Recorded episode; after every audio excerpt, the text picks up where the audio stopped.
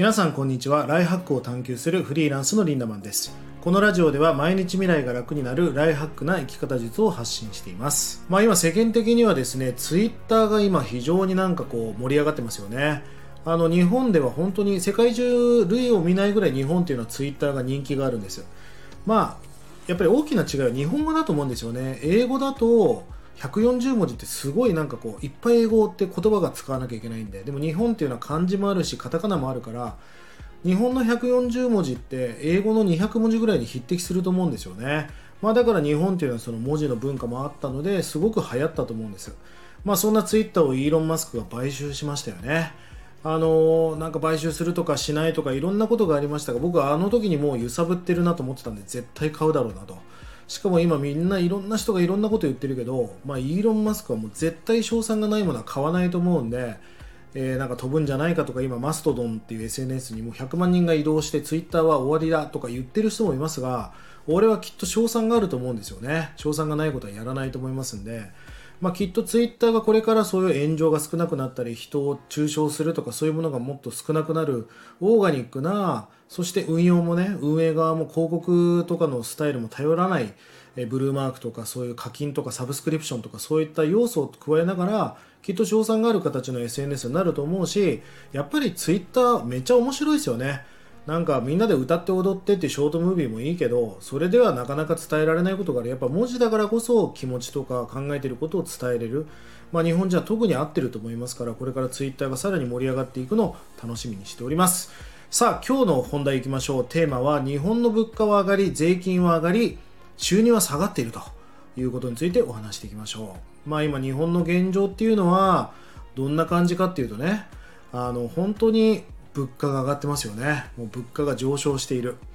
で、税金も上がっています。もうどんどんどんどん税率が上がっていますよね。きっと消費税も30%ぐらいにいくんじゃないですか。でも世界で見たら2割、3割っていうのは当たり前で、日本なんかまだまだ低い方なんです。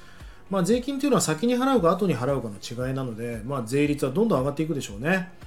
そして収入が下がっていってますよね収入下がってないよって人もいるかもしれないけど年齢給がつかなかったりとかそういうのを考えていくとやっぱ収入は下がってるわけですよ。そして何を隠そう円の円の価値も下がっていると。まあそして高年齢化してるじゃないですか。えー、じいちゃんばあちゃんが増えてるということは年金のもらえる額とかも減ってきて納税者の少子高齢化だからそれも減っていると。そして人口もどんどん減っているっていうまさにオワコンじゃないかと思うんですよ日本は。本当にこの国はドロドロだなと思います。えー、そして今日本はね今バーゲンセール中なんですもう日本って海外から来ると何でも今3割引きなんですよね。今中国人が日本のマンションとか物件を買いまくってるって話がありますがまあ何でも3割引きですから中国人すごいよ物件なんか内覧見なくてももうクリックでネット上で買うんですよ。まあ、これもアジア圏では日本とシンガポールとマレーシアぐらいかな。その買えないんですよ海外の人が。日本人ですぐ海外の人に売っちゃうんだけど本当にこんなことやってたら中国に乗っ取られちゃうんじゃないかと思うんだよね、えー、僕たちは中国の特に上海とかって土地とか買えないんでしょ。70年間の、まあ、借地みたいな借りるみたいな所有権を借りるみたいな考え方なんですね。だからもう日本人出てけって言ったら恩出されちゃうような、まあ、そういうブロックしてるんだけど日本っていうのは規制がその辺緩くて、まあ、海外の人どんどん目先のお金目当てに売ってる人がいると、まあ、これからどうなっていくかというと1200円のランチが2000円になっていくわけですよ。どうですか？別にまあ物価も上昇してるししょうがないよねで解決できる人もいればいや1200円が2000円は痛いなって思ってる人もいるんじゃないですか？まあそんな中今この国っていうのは本当にこれからじゃあ今僕も子育てをしていますが子供に英語を教えないなんて虐待だと思うんですよね。だって人口が減っていく円の価値は下がっていく収入も下がっていく税金は上がっていく医療費は上がっていくっていうドロドロなんでね。そんな国で子供を育てるっていうのはもう虐待だからグローバルスタンダードに英語スペイン語中国語がちょっと喋れるような子供に育てなきゃいけない。俺は言語だけじゃないと思うんですよ。言語だけではなくその何て言うのかな初めて会ったアフリカの子で子供も言葉が通じなくてもなんかそのボディーランゲージとかアイコンタクトとかでそういうのコミュニケーションが重要。言語に頼ったコミュニケーションだけではやっぱ難しいですよね。僕英語もそんなに喋れないんだけど結構いろんな国で戦えたのはそういう目を見てこいつ嘘ついてるなとかそういうのを察知する力があったってことですよね。まあこんなグローバル化の波にやっぱ対応させていかなきゃいけないわけです。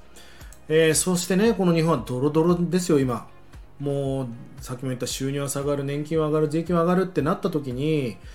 あの何を大切にしていけばいいのかですよね。で僕はあのあれ青山だったか表参道だったかちょっと忘れましたが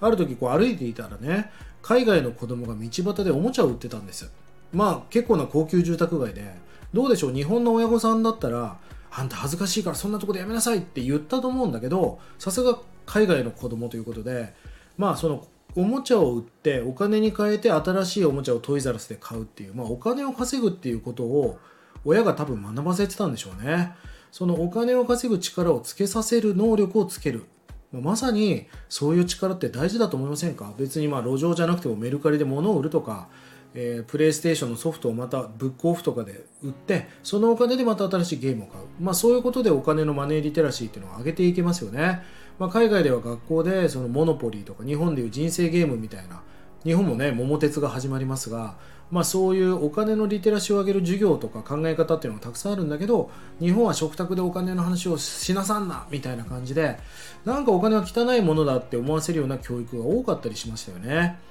まあ僕は大事なことは子供に何を教えなきゃいけないかというと単眼思考物事を一点とか一方向で見るんではなくあのトンボって目がねもう確かに何千個ってあったと思うんですがもう複眼思考っていうんだけど多面的にいろんなところ高いところから見たり低いところから見たり同列で見たりそういう複眼思考みたいなことを教育していくことが大事だと思うんですよね。雪が溶けたら川になるというテストだけではなく雪が溶けたら夏になるとかもうとにかくいろんな考え方があるわけですよ。つららができるとか。でも日本っていうのはなんかこう1個の答えしかダメっていう教育が多いですよね。僕ゲンチャリの試験をあの勉強しないで受け行ったら3回連続で落ちたんですよ。まあまあまあじゃないですか。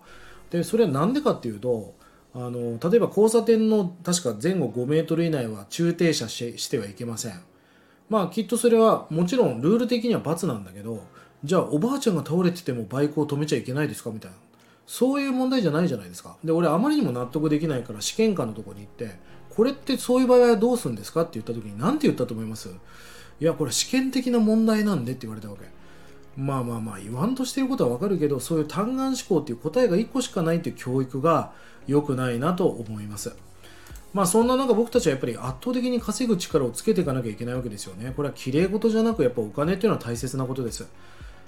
お金がなければ大切な人を守れないし病院に行くこともできないじゃないですか。で別に金がたくさんあれば幸せだとも思っていません。お金持ちで不幸なやつなんかいっぱい知ってるけどでも俺の周りで不幸になったやつは100%お金なんですよね。だからきれい事じゃなく、まあ、お金というか経済力をつけるってことは大事だなと思っています。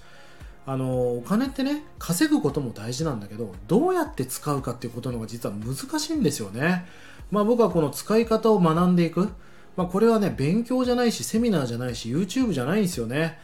まあそういうお金の使い方が上手い人と何回もお酒を飲んだり、食事をしたり、価値観を学んだり、読んでる本を教えてもらったり、その人がつけてる香水の匂いを,、ま、を真似するみたいな。まあそれもある意味勉強かもしれませんね。そういうふうにこう稼ぐ力をつけるっていうのはそういうふうにこう多面的に学んでいくということが大事なんじゃないかなと思います。それではまとめていきましょう。まあ今日本はドロドロドロドロだよって話をしました。収入下がってるし税金上がってんだよっていう。そんな中ね、何をすればいいのかというお話を今日しました。えー、この後ですね、プレミアムメンバー向けに稼ぐ力をつけるためのワンポイントというお話をしますので、ぜひね、プレミアムメンバー、もしくはスタイフのメンバーシップの人たちは、え聞けますので、ぜひ聞いてください。そしてまだメンバー登録されてない人はね、1日30円ぐらいなので、ぜひ参加していただければと思います。えそして毎週火曜、木曜、土曜日の夕方に5時ですね、に配信しているプレミアムコンテンツというのがスタートします。週に3回プレミアムメンバーしか全く聞けないコンテンツを出すんですが、え今日はですね、今日の夕方5時にどうやって収入を増やせばいいのかというお話をしますので、プレムプレミアムメンバーもしくはスタイフメンバーシップの皆さんは、えー、楽しみに聞いてください。1日30円で学べるオンラインサロンライフハック研究所、1年後の未来をより良くするための動画や音声コンテンツを毎日更新していて、過去のコンテンツも全て視聴可能となっております。ぜひこちらもご参加ください。それでは今日も素敵な一日をリンダマンでした。まったね